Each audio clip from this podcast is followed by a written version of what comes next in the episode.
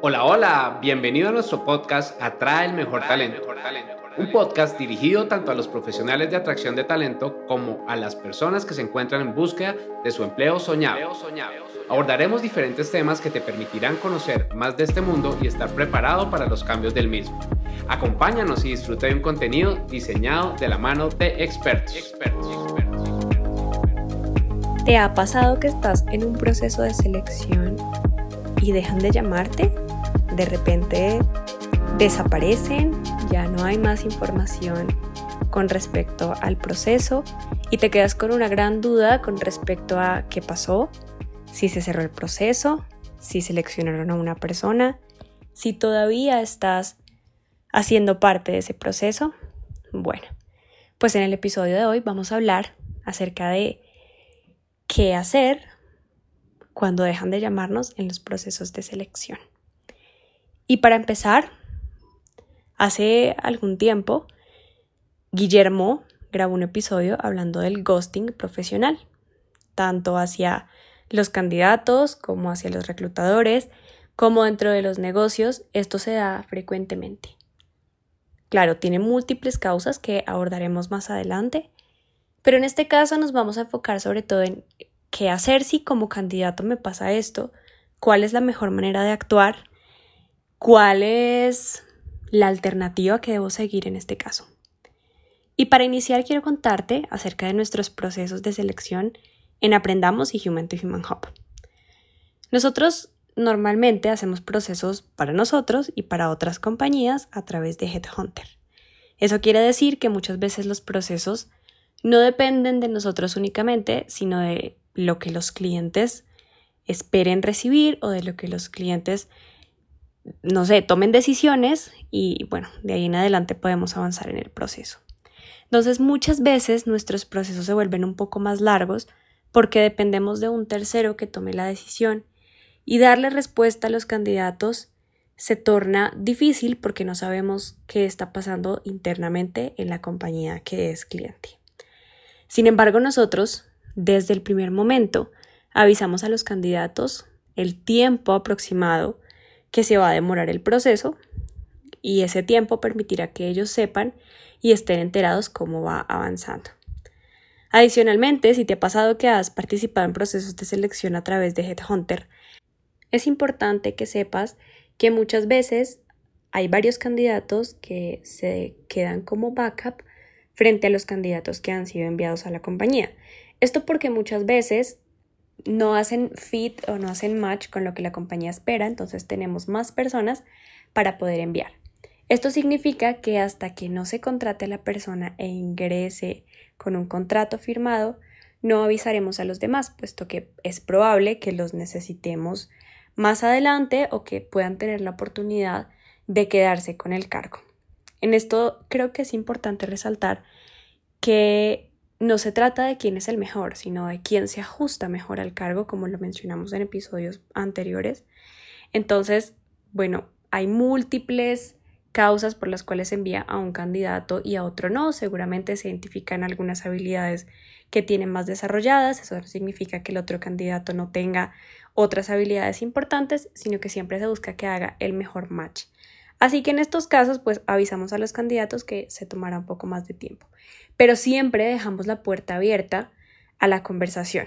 Y esto mediante los canales por los cuales se ha realizado el proceso de selección, ya sea a través de correo, llamada telefónica o un mensaje de WhatsApp. Que los candidatos sepan y comprendan que pueden comunicarse con el profesional de atracción de talento, creo que es un factor importante que brinda cercanía ya que pues están enterados de lo que está pasando, van a ser capaces de buscar información con más seguridad, tal vez sin ese sentimiento de estoy interrumpiendo, ser apropiado, no ser apropiado, mejor espero.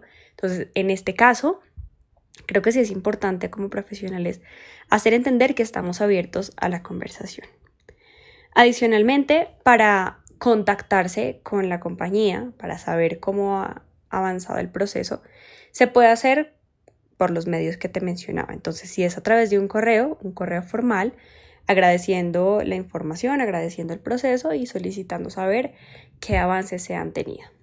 Si es por llamada, esperar un momento apropiado del día dentro de la jornada laboral para hacer esa llamada. Seguramente en algunos casos no responden, no te preocupes, esto no es personal. Puede que el profesional esté en un proceso de entrevista o simplemente en ese momento no tenga su celular, entonces puedes volverlo a intentar después. Y a través de WhatsApp, que es un poco más cercano y más rápido, igual, siempre manteniendo un tono formal, un tono respetuoso, solicitando información y bueno, mantener siempre paciencia y calma frente a los procesos. A veces quisiéramos que fueran mucho más rápido y poder darle al candidato la noticia lo más pronto posible, ya sea pues que es contratado o que no. Pero como te mencionaba, muchas veces depende de otros procesos externos. Adicionalmente, es importante que si, bueno, enviaste este mensaje y definitivamente te dijeron que no habías pasado, puedes solicitar feedback. Nosotros en nuestros procesos, desde un primer momento les decimos a los candidatos que están en entrevista que pueden solicitar un feedback de su desempeño en caso de no continuar y en caso de quererlo simplemente nos deben enviar un mensaje y agendaremos un espacio, una reunión corta donde se aborden esos puntos importantes. Pasa con frecuencia que cuando no obtenemos resultados rápidos, cuando han pasado dos semanas y no nos dicen nada, cuando la respuesta que nos dan es estamos evaluando el proceso, te comunicaremos pronto, muchas veces se pierde la esperanza, muchas veces desistimos y pensamos como no, si no me han contestado, si no me han dicho nada es porque ya definitivamente pues no soy yo y están avanzando con otra persona, bueno son múltiples los pensamientos que pueden llegar a nuestra mente haciéndonos un poco de autosabotaje también en el proceso.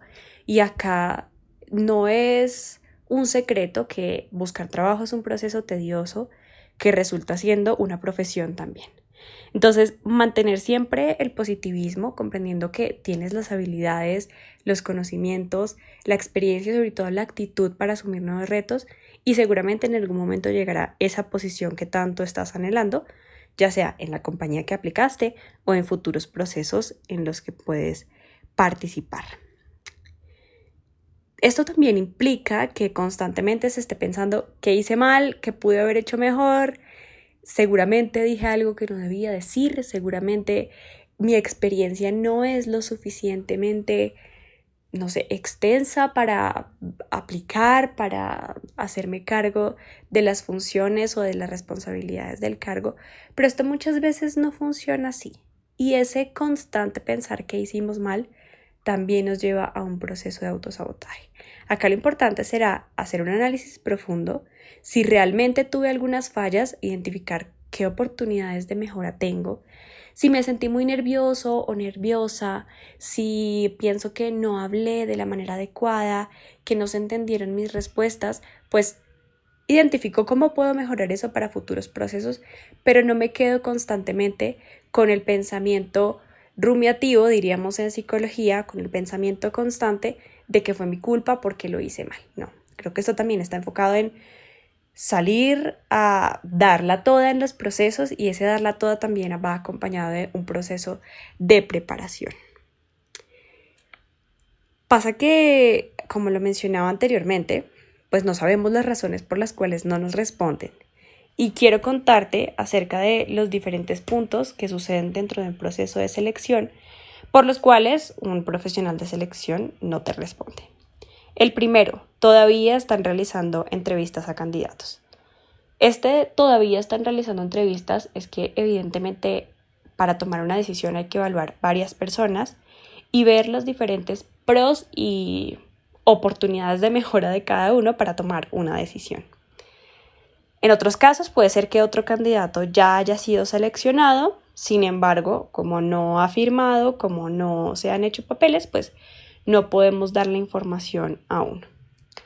Otro punto que puede ser una razón es que todavía no se ha tomado una, una decisión definitiva. Se está entre dos, tres candidatos que posiblemente sean muy buenos, se está evaluando si se pueden contratar más personas y efectivamente esto es un proceso que toma tiempo.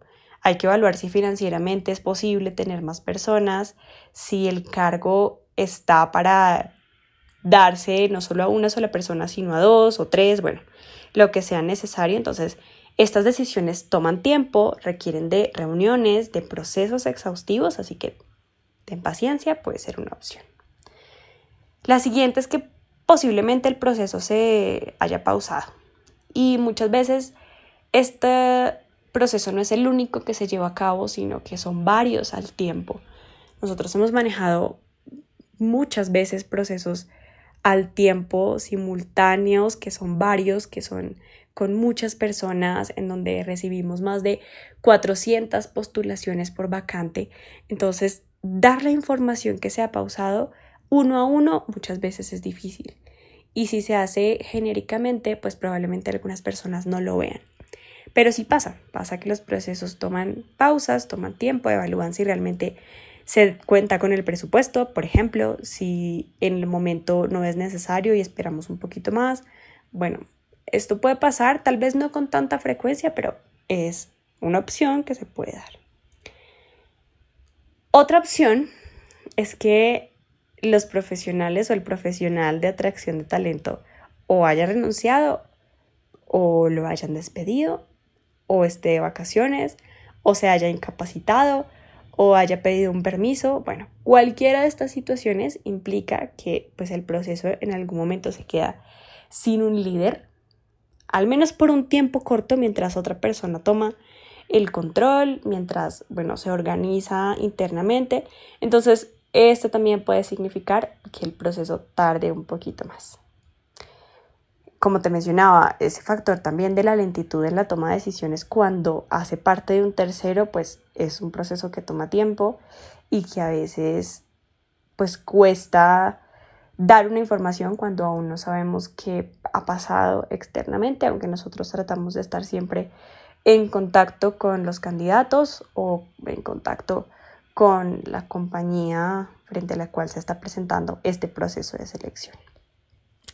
Bueno, ya voy a finalizar con un punto importante y es cuánto debo esperar para enviar un mensaje, para llamar, para escribir después de una entrevista. Acá es importante que tengas en cuenta que dentro de la entrevista seguramente te darán los tiempos o puedes solicitar los tiempos del proceso y esto implicará que tengas un rango de tiempo. Entonces, si por ejemplo te dicen al final de la semana te estaremos comunicando la decisión, pues pacientemente esperamos hasta el final de la semana. Si te dicen no, mañana mismo tomamos una decisión y te la decimos, esperamos pacientemente.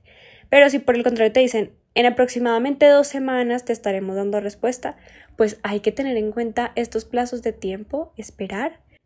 Cuando ya hayan pasado, cuando ya definitivamente no recibiste ningún mensaje, no se contactaron contigo, puedes tomar la iniciativa de escribir, de preguntar, de estar atento con las recomendaciones que te di anteriormente.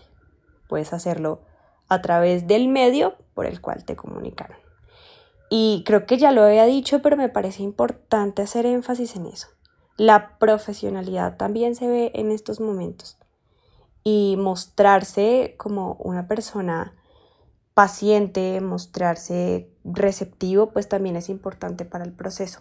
Yo sé que esto genera ansiedad, genera incertidumbre, mucho más cuando no tenemos empleo, por ejemplo, o cuando requerimos urgentemente de un ingreso adicional, pero acá es importante que mantengas la calma, te comuniques de una manera asertiva, que también escuches asertivamente y, bueno, seguramente en algún momento tendrás algún resultado. Y si no lo tienes, si no obtienes respuesta, si no te responden el correo, si no te responden el mensaje, si no te responden la llamada, eso también es información. Simplemente, bueno, sabemos que esta compañía no se toma el tiempo para contactar a las personas y pues tampoco recibe estos mensajes adicionales, así que nos, nos puede dar una imagen un poco negativa de la compañía y será importante en algún momento, si es posible, hacérselo saber como oportunidad de mejora y si no, pues continuar adelante en la búsqueda. Y bueno, espero que esto te sirva en tu proceso. Realmente espero que cada persona que esté escuchando este podcast y que está en búsqueda de empleo pueda encontrarlo pronto.